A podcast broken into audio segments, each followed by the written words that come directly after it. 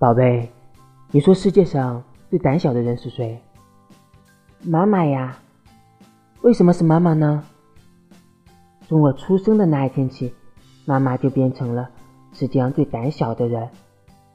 她怕我哭，又怕我不哭；她怕我饿，又怕我吃太多了；她担心我不会走路，又担心我走得太快；她怕我不敢交朋友，又怕我和陌生人聊天，万一被骗走了。